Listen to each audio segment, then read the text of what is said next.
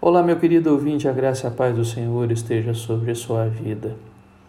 Como é importante a amizade, como nós precisamos de amigos. E a palavra de Deus em Provérbios 17, 17 nos traz este assunto, que quanto à amizade, o amor contínuo faz do amigo um irmão na angústia.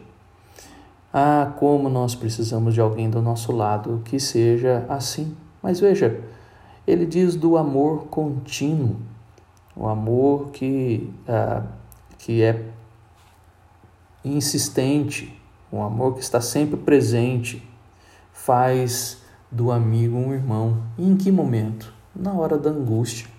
O amigo não é só para aqueles momentos fáceis.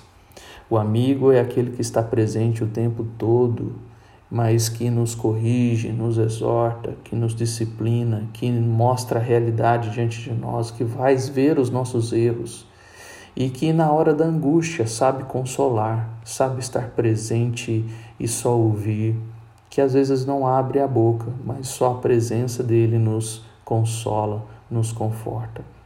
Assim como o Espírito Santo e Jesus foram os melhores e são os melhores amigos do cristão, assim também pessoas são para as nossas vidas.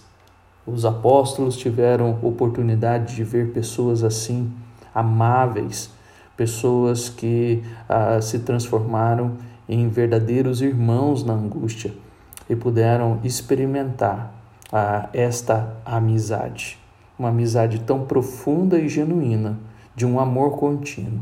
E isso é uma realidade para as nossas vidas hoje.